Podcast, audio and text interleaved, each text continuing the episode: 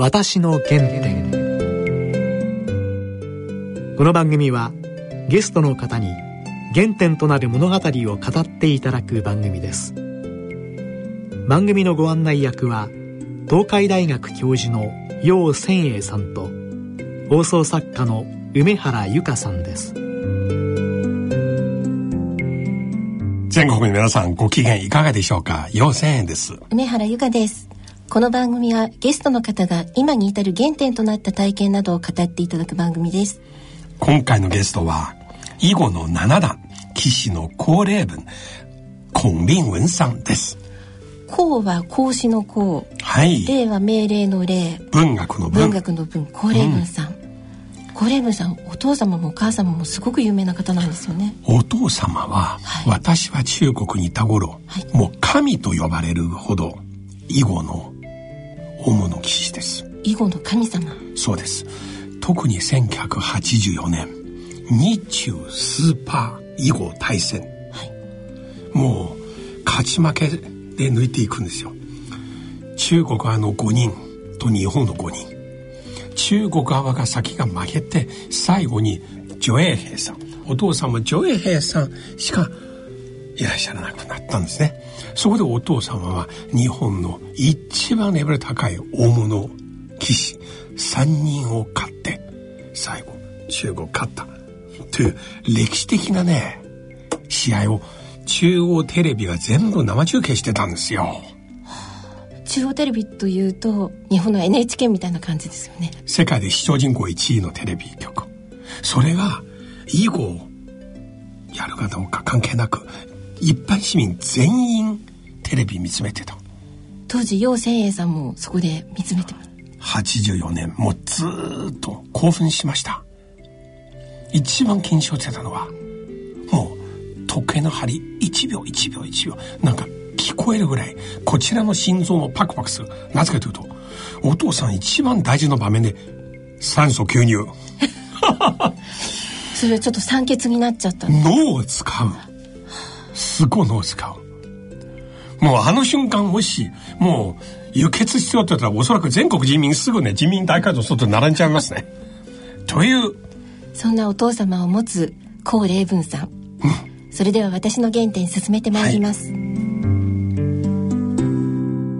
私の原点。それでは高齢文7段よろしくお願いします。よろしくお願いします。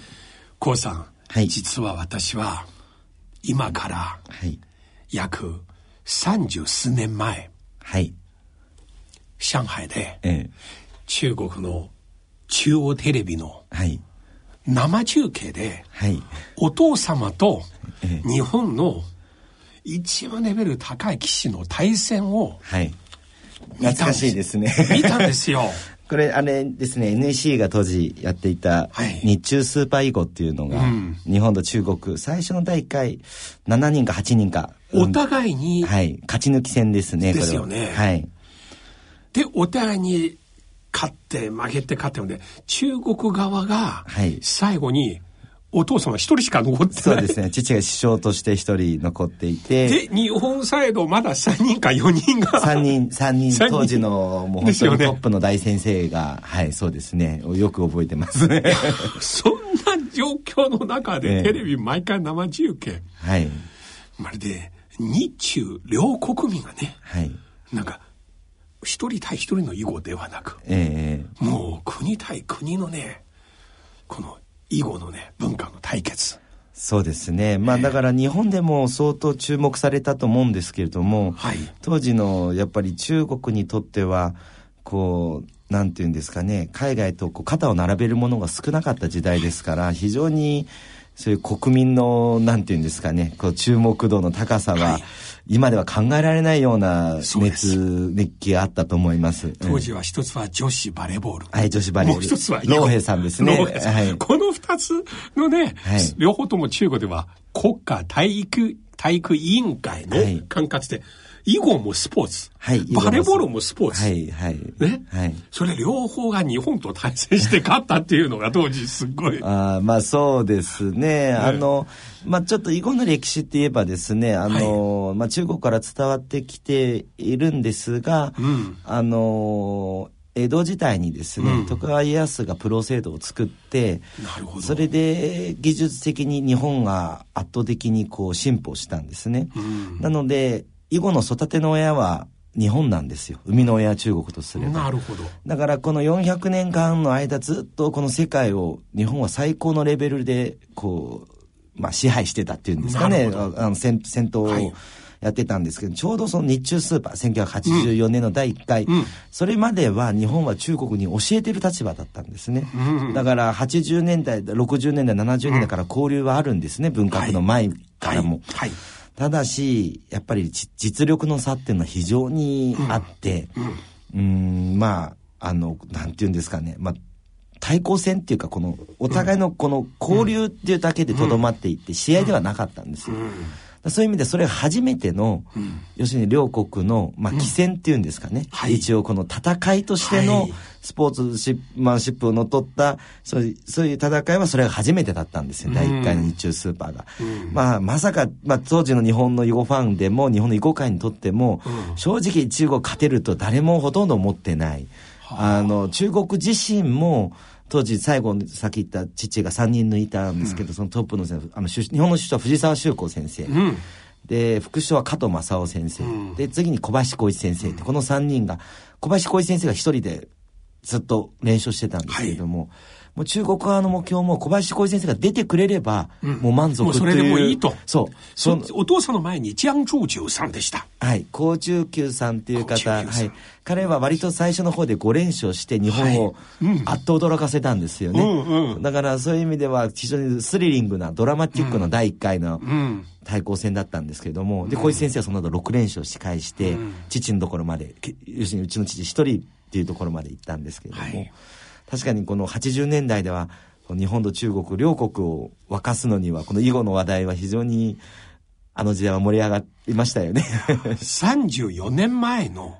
こと、はい、私今こうさんとお話ししながら、はい、目の前に、はい、もう昨日のような感じ。あそうですか。お父さんも試合中、ええ、何度も酸素吸入されましたよ。酸素ポンパイもそうですね。今じゃちょっといけないんですけれどね。そして今度隣の人民大会堂の別室で、え、これを中継を見てる中国の当時の副首相、はい、ファン・イー、ホーキさん。ホーキさん、はい。心臓発作されて、救急車で病院に運ばれましたよ。そこまでは私、私はちょっとまだ3歳なんでわからない。まあでも、ホーキさんは非常に囲碁が、まあ大事にしてくれて、えー、やっぱ勝った後に父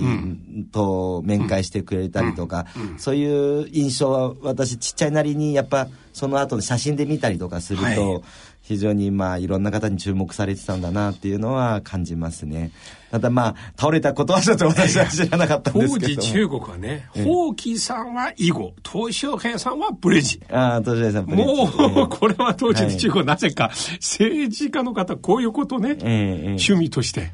非常に話題。ああ、そうですか。まあそうですね。東証さんのブリッジも有名ですよね。えー、はい、だから頭がいいっていうのもね、なんかそれ関係あるみたいあと、大木さん以外に、こう、うんあの、まあ、中国の囲碁界の生みの親ともなったあの、陳毅将軍、はい、中期元帥、元帥ですかね。チェンイチェンイで、陳毅さんですね。はい、もうやっぱり囲碁を非常に、はい、あの、好まれたっていうか、まあ、囲碁の日本との外交面でもね、はい、あの、日本の自民党のこの、方と、うん、その当時は外務大臣だった時に、うん、やはり囲碁を通して結構交流してたんですよね。まだ日中国交正常化する前ですね。ねはい。一応な、だからそういう努力を、はい、その前から囲碁交流を通して、はい。頑張っておられたっていうのは歴史で学びましたけどね。コウさんはその時まだ3歳でした。当然これは、はい。わからなかった、はい、おそらくあの日お父さん勝って帰ってきた時も、はい、まあ覚えてなかったけれども、はい、いおいくつぐらいから囲碁をお父さんにして勉強したんですか？えー、っとそうですね。まあでも5歳ぐらいからえー、っと父がそういう個人まあ、家庭教師みたいに囲碁のルールを教えてくれる先生はいたんですね家に来て。ただ当時僕私の習い事何やってもダメで あの囲碁もなんか要するにやってる間にも遊びに行っちゃってるような感じで集中できなかったんですよ。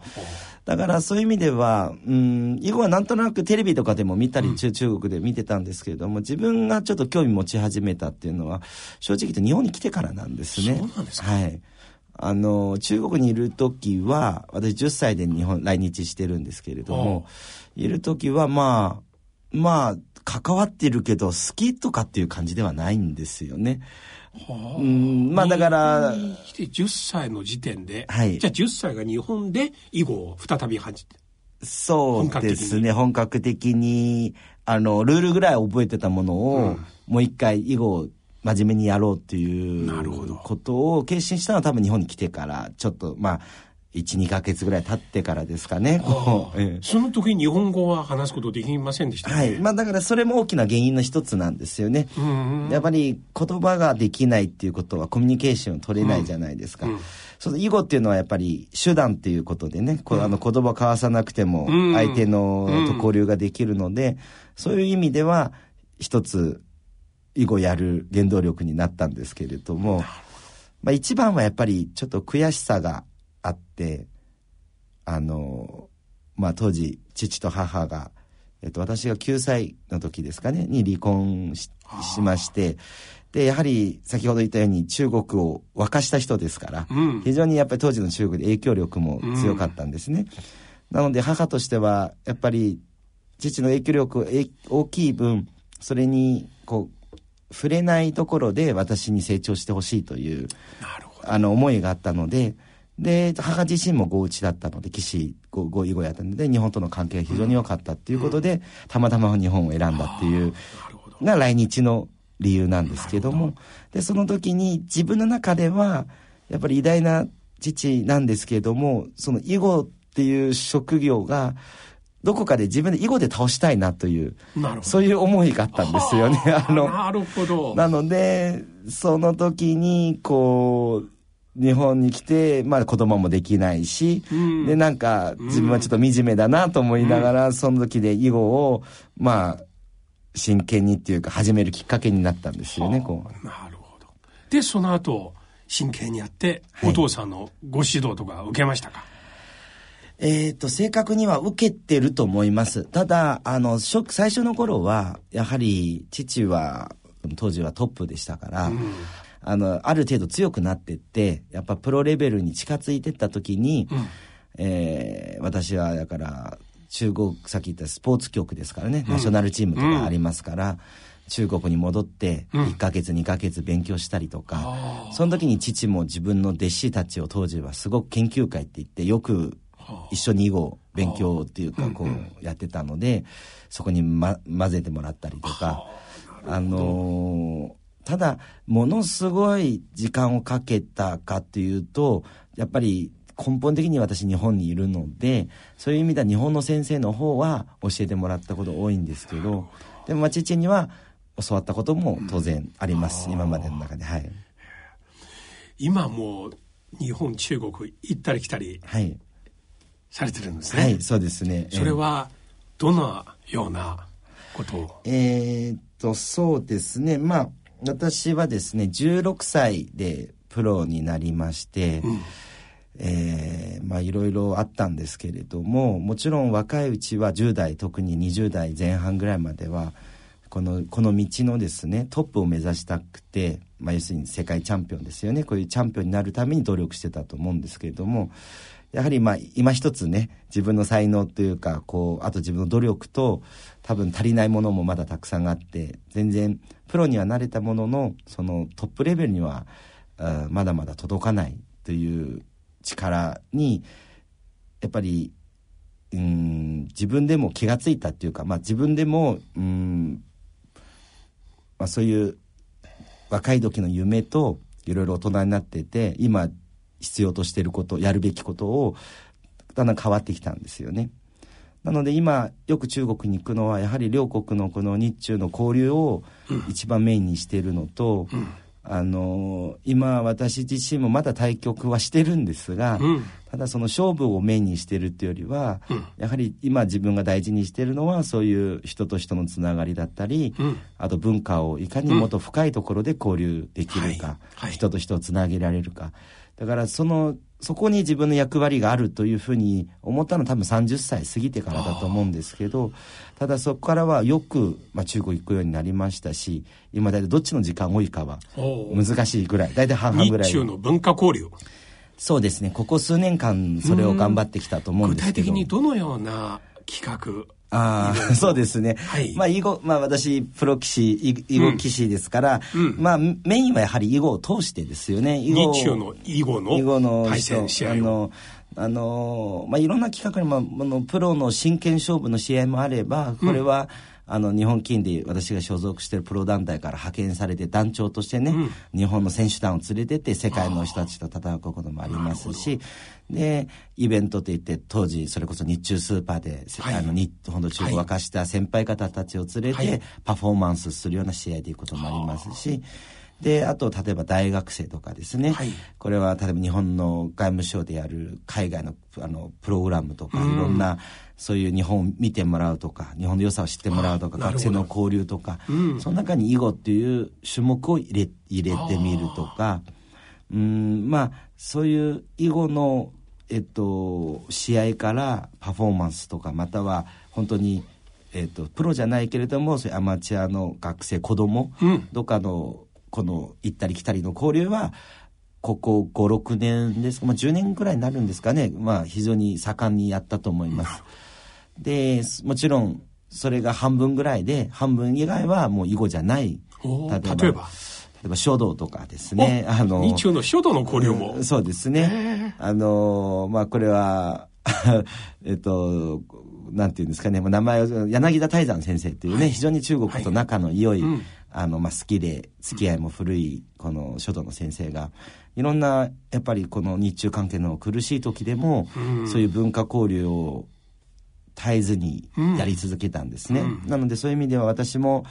あの応援しているっていうかまあ、えーと、先生であり友人でもあるので、うん、その中国でできること今度、うん、来年おそらくもうこれは決まっているというふうに自分は認識してるんですけども、はい、中国の少林寺でね、はい、あの柳田先生がそのお経を奉納すると。奉納するっていうのはプレゼントに近いんですけど、はい、奉納してで、まあ、中国それを大事に保管すると。やっぱり書道家はこの字を一文字一文字をこう書いてそのお経だこれも非常に両国に通じる文化なので漢字と、うんあのまあ、仏教の文化ですかねこの日中両方に知られる有名な古典のお経を、はい、日本の書道家の先生が、はい、いちいち一字で丁寧に書いてくださって今度それを書き終わったものを中国に持っていってその詩をお寺で奉納する。そうですそうです。収まるはい。まあこれはまあもちろん私一人では大変ですけれどもただあの私の役割はやはりこういう日本と中国の架け橋となるようなこういううなんていうんですかね。あのつなげることを今は一番大事にしているので、あのまあだから個人のそういうこの自分を高めるっていうんですか。まあいろんな高め方あるんですけどもこういうプロ棋士としての本業のこの勝負に対する執着心は今はほとんどもうないですね。いや逆にこれいい形で延長線上にいらっしゃいますね。うんまあ、年齢的にも、多分いろいろ考え方も若い時と随分違うなとは自分でも感じてますね。主に中国のどの地域、どの都市とこのような交流されてるんですか？あのーやはり北京が一番多いんですけれども、はい、ただあの、まあ、囲碁中国の囲碁イベントって限って言うともう地方は毎日のようにあるのでそうです、ね、だからなんとか省のどこどこで私も初めて行くようなところとか、はあ、この間も飛行機3回乗り継いでミャンマーの国境の近くのところ行って雲南省。雲南省の非常に。雲南省も囲碁こんなにあの、比較的に囲碁っていうと、これは、うん、どこどこ境じゃなくて、あと、もともと日本よりはですね、中国の方が熱気が、あの、ね、さっきおっしゃったようにね、当時テレビで見た時の、こう、なんか緊迫感があるような、うん、今でもわかるかのような感じですよね。だから、日本というと野球ぐらいの人気はあると思うので、なので、そういう意味では中国では、まあ、日本の囲碁界からと羨ましいんですよね。非常に日本だと、今、囲碁人口が多い。人口もそうですし、囲碁の全体的なレベルもそうですし、あと、まあ、こう、普及面のこの発展。そうでしょうね。いろんな意味でも、まあ、ちょっと、まあ、今の社会と同じ、囲碁人口もファンも高齢化してますし、ね、まあ、分母が大きくなると、はい、レベル高くなりますもんね、はい、だから中国は今非常に大体どのぐらいですか中国の囲碁人口は？えっ、とこれはちゃんとした統計は、私も、うん、でも3000万人以上はいますよね。その日本の総人口の4分の1。はい、そのぐらいは、あの子供だけで1000万人を超えるというふうに言われてるので、あのまあ5000万ぐらいいてもおかしくないんですけど。おかしくないでしょう。まあまあ。私みたいも一応できることはできる。小さい時、ね、大体小学校、ええ、全員人通りやりましたよ。そうですね。確かに中国では囲碁っていうと。小学校の体育の授業必ず。はい。出ますよ、これ。だから本当は日本でも普及したいですよね、それを。日本で、これは学校で教えませんよね。体育の先生、えー、中国小学校これ体育の先生の仕事だよ。そうですね。そもそも体育というのと日本は文化っていうしてずっと守られてるのでそ、ね,、こからちょっと違うんですよね。中国ではあれ試合の時当時ねあの、スポーツ選手のユニフォーム着て、はいはい、いわゆる、運動運動員行進曲という、はい、スポーツ行進曲っていうね、はい、管弦楽の演奏の中で、登場するんですよ。はい、卓球選手とかと同じ同じですね、同じようなユニフォームで、はい、やはり日本で今小学校とか中学校で囲碁はい。あの普及私今だから海外なんで実は日本の国内、うん、まあ日本から見た海外に行くこと多いので、うん、あの今自身自分自身はそこまで携われてないんですけれどもただやっぱ普及が大事なんでいろんな小学校に、うんうん、選択授業として囲碁が入ったりとかあ。と近年では頑張ってるのはいろんな大学で、うん、例えば慶応東大とかこういう有名な大学でも一応単位の取れる授業として単位取れる授業、はい、まあつく、まあ、うん、少ないでしょうけどでもそういうのに今六大学とか。ちょっと番組を通じて我が東海大学もぜひそうしていただきたいな。東海大学もやってると思います。いや単位になるんですかねやるなら私がいるアジア学科ぴったりですね あの今だから僕もあの僕のお友達での同じ棋士のあの吉原ゆかりさんが慶応出身なので、よく私も手伝ったりとか行くんですですけれどもあの本当に結構人気な授業でねあのー、いいろんな興味持つ大学生っているんですよね。一度、うちの学科に来ていただいて、講演していただきたいね。今、地のコスモスという授業あります。はい、外の方に来ていただいて、アジアの文化とか。はいはい、いやぜひお願いしたいですね。機会あればぜひ。高さんから見て、子供時代から囲碁やると何かいいことありますか？あこれもね、うん、いろんな表現の仕方があるんですけれども、はい、まず囲碁の魅力っていうものを、うん、うん、どうどう伝えるかなんですよね。うん、あのまあ親から見て子供にやらせて一番気になるのはやっぱりこの IQ っていうかね頭良くなるとか、そういうデータだと思うんですけれども実際囲碁やる人ってうん、まず頭悪い人私あまり見たことないんですね。あの多分ですね若いうちにあの集中力が身につくのであのこれで意外に簡単なようであの個人的に思うんですけど反復練習をするのってみんな大人になってからなんですよ。反復練習するといろんな能力上がるんですけども、うん、あのこの反復練習をやることは結構ちっちゃい時からこういう機会があると、うん、多分総合的な能力、まあ、もちろんよく言われる記憶力、集中力、うん、あと判別力あと、あの忍耐力っていうんですか、ね、今のことも打たれ弱いですから、はい、精神的にもですね。すね、やっぱ負けを知ることとか、うん、こう早いうちにそれを出会うことによって、うん、で囲碁自体は無限な世界ですから、はい、何か答えがあるわけじゃなくて本当に自分のこの無限に広がるようなものだからそれに触れる無限のものに触れることによってそこでさまざまな能力を得てると。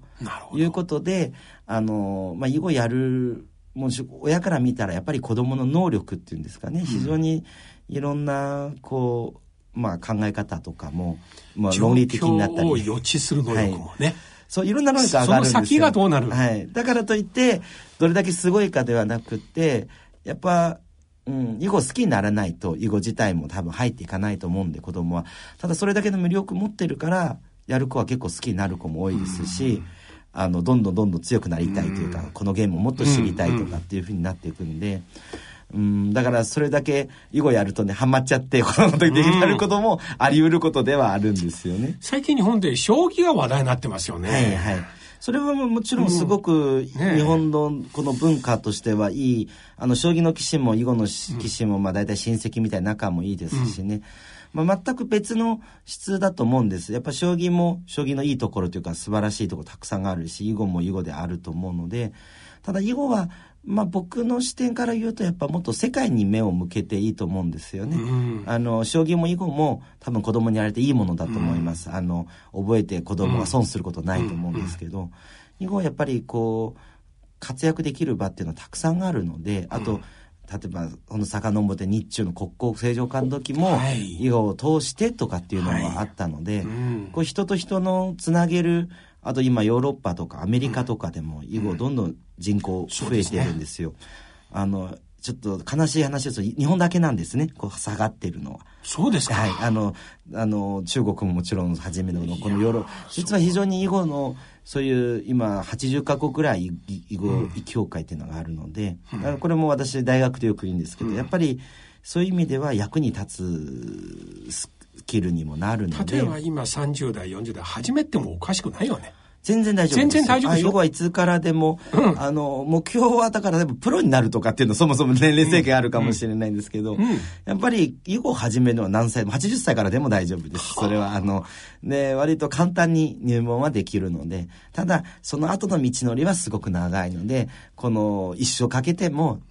僕がこれからどんなに頑張ってもここぐらいぐらいしかいけないなっていうのはあるかもしれませんけども、どの年代でも楽しめますね、それは。今なぜ聞いてるかというと、はい、私今囲碁始めたくなりましたああ、ぜひ。それはあの、えー、の、えー、この年で定年後で毎日囲碁しようかと。あの、趣味としてもとても素晴らしい。いいね、あの、ボケの防止にもなるということなのでね。なるほど。でも科学的データがちょっとわからないんですが、やはり、常に頭を使っていることと、ね、あの、こう、まあ、訓練してるのと一緒だと思うんですけど、えーそういう意味では、まあ、囲碁の魅力はそういうところ、うん、そういうところにもあると思いますね。こうあの最後ですが、今、日中韓、東アジア3カ国、いつも対戦してるんですが、はい。はいレベルは現在はどっちの方一番高いですか？えっ、と現在もはっきりしてまして、もう圧倒的に中国がナンバーワンであそうです韓国は2位ですね。あそうですか。日本は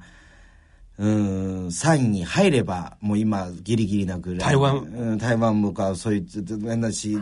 あの他のところも強くなってきてるのでまあまあとりあえず日本は今うんそうですね。ちょっと危機的状況ですねこれ。あのここ20年はですね、うん、このトップクラスの争いは、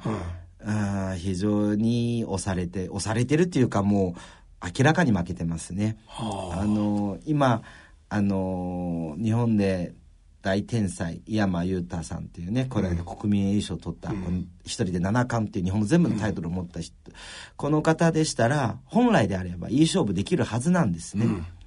いい勝負っていうのは要するに世界チャンピオンになってもおかしくはないという期待は私たちも囲碁ファンの人も当然あるんですが、ただこれスケジュールがなかなかですね世界戦のスケジュールと国内戦のスケジュールっていうまあそういう問題もあったりして簡単に全部の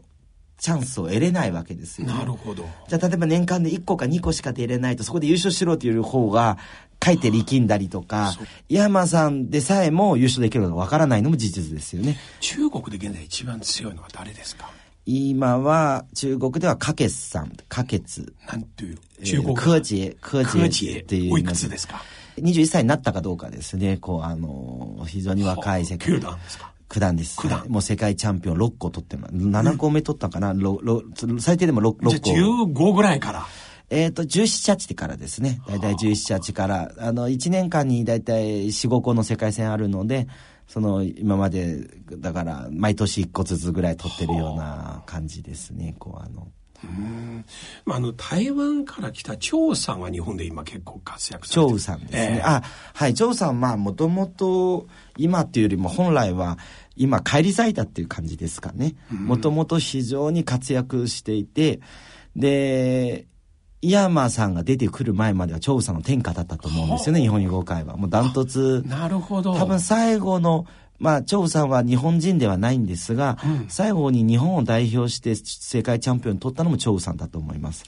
いやもう15年以上前だと思うんですけれども、それだけ張さんは、あのー、もう頂点に立った棋士で、うん、で、そこに井山さんが、ものすごいの出てきて、で、今、張さんまた明治に返り咲いたので、そ、ね,、れで非常に話題になってると。ただ、もともとは超一流の、あの、日本を代表する棋士なので、はい。で、中国の囲碁の文化、発想、スタイル、日本とちょっと違いますか？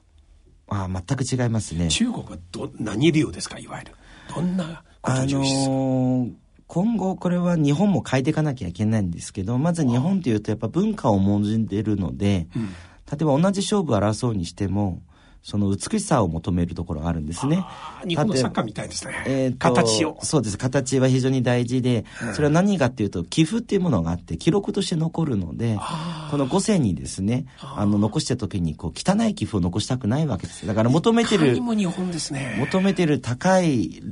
レベルの、そういう理想はあるんですけど。死んでもいい優秀の美を飾る、うん、そうそう、そういう美を、美学はあるんですが。合理性を超える美だですね。ただ、以後は、人間が知能を超えるような無限の変化を持っているので、うん、その美しさの判定自体も難しいって言えば難しいですし、で、ね、今それをばっかりやってると世界にどんどん置いてかれちゃうので、中国と韓国はもっと勝負に徹することができるので、あの、スポーツですから、はい、100メートル走はですね、はい。最後まで走り切ることが大事っていうふうに考えるのと、100メートル走途中でね、うん、もう、もう大差で負けてるから、うん、これを最後までやったら失礼だという、時間の無駄だと思う考え方も両方あるわけですけれども、このままだと日本はどんどん、ま、置いてかれちゃうので、今逆に、えっ、ー、と、中間のそういう勝負に対する考え方を、こちらが取り入れなきゃいけないという時代が来たと思いますね。井山さんはどっちの方ですか？井山さんは間違いなく、うん、まあ本人の中では何とか両立しようと思ってるとかもしれませんけれども、本人は分かってるはず。世界と争うためには勝負に徹するしかないと。なので、常に彼の場合は、まあ、井山先生の場合はですね、こう高い自分のこのコンディション、高い、モチベーションで戦えるように、常に準備してるんだと思います。あの、それだけ世界は大変な相手が多いわけですから、あの、だから少ないチャンスをなんとか頑張、うん、頑張りたいという感じじゃないでしょうかね。いや今の話をして、さらにコウさんの役割、はい。まさに間で両方わかる方が、はい。こうおっしゃっていただくのは、はい。最高ですね。そうですね。文明と文化はミックスされると発展するんですよ。ああ、なるほど。そう文明は川なんですよ。はい。どっかと交流したら、さらに強くなる。なるほど。いい言葉ですね。いやはい。囲碁、深いですね。ええー、そう、ぜひ始めてください。コウさん。はい。今日きっかけにね、ええ、今後、時々この番組いらっしゃってください。また、ありがとうございます。続きをぜひ、はい。聞かせていただきたいと思います。わかりました。ありがとうございます。すぐまた中国に行かれますよね。そうですね、はい。今度、いつですか？どこですか？今度、あさってから北京ですね。また、文化交流。えっと、そうですね。いろんな、まあ今度は中国国内でもいろんな、やっぱり、えー、今回ちょっと囲碁に少し関係してるんですけども、やっぱり囲碁に、あの、興味持ってくれるところ、なるほど。多そうなので、そういう方たちに会っていきます。また ぜひこの番組を通じて皆さんに、はい。もう、お知らせを、はい。教えていただければ。はい。はい。ありがとうございます。お手伝い、お手伝いできれば、こちらも大変光栄でございます。ありがとうございます。嬉しいです。今日は本当にありがとうございました。はい。ありがとうございました。私の原点。今日は、コレーブンさん、すごい面白い話来ましたね。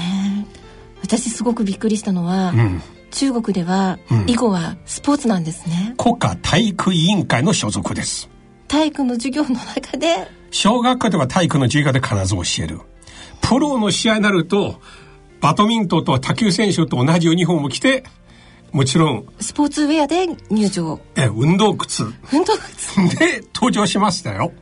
その行進曲もスポーツ行進曲っていう。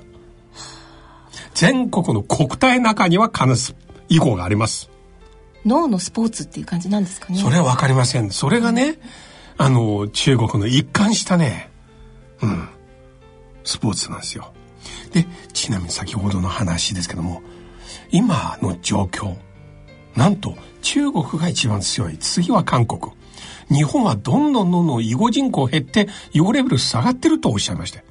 囲碁の競技,、ね、競技人口、中国はすごいですよね。3000万人か5000万人と。うん。それはちょっとね。ねちょっと残念ですね。あとつまりこれから日中関係は、日本側が直面してるのは、囲碁をやってきた方と、経済、貿易、様々な問題、ね、交渉するんだね。なんか囲碁は脳の発達にも非常にいいそうで、うん、前頭前野っていうところが刺激されるんですって、はい、それは思考記憶、うん、学習をつかどる司るところ、だから楊さんが気にされていたなんか私の前頭葉問題あるみたいな言い方ですか、今のお話。まるで私前頭葉、なんか、もう少し鍛えた方がいいっていうニュアンスですか？でも、何歳からでも始められるっておっしゃってましたよね。ああ、ますますそのニュアンス強いですね。はあ、わかりました。厳粛に受け止めます。ちょっと黄さんについて勉強しますね。でも黄さんが最後におっしゃったのは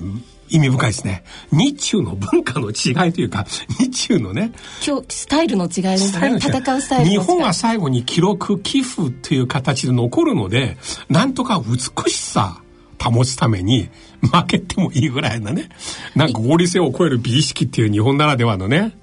一方中国は勝てば、うん、韓国も中国も。ね、うん。なんか意味深いですね。これはどうですかね。ねうん。日本はもう負けてもいいけどね。なんか玉砕ですね。美しい、優秀の美を飾る。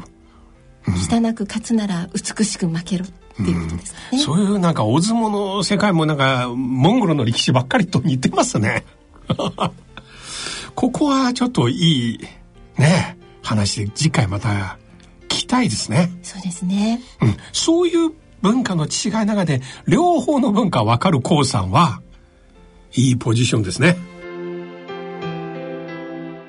番組では皆様からのご意見ご感想をお待ちしています。宛先です。郵便番号105-8565ラジオ日経私の原点の係まで。番組のホームページからもご投稿できますまたこの番組はポッドキャストオンデマンドでいつでも番組をお聞きいただくことができます詳しくは番組のホームページにアクセスしてくださいそれではそろそろお時間です。お相手は陽千円と梅原由香でした。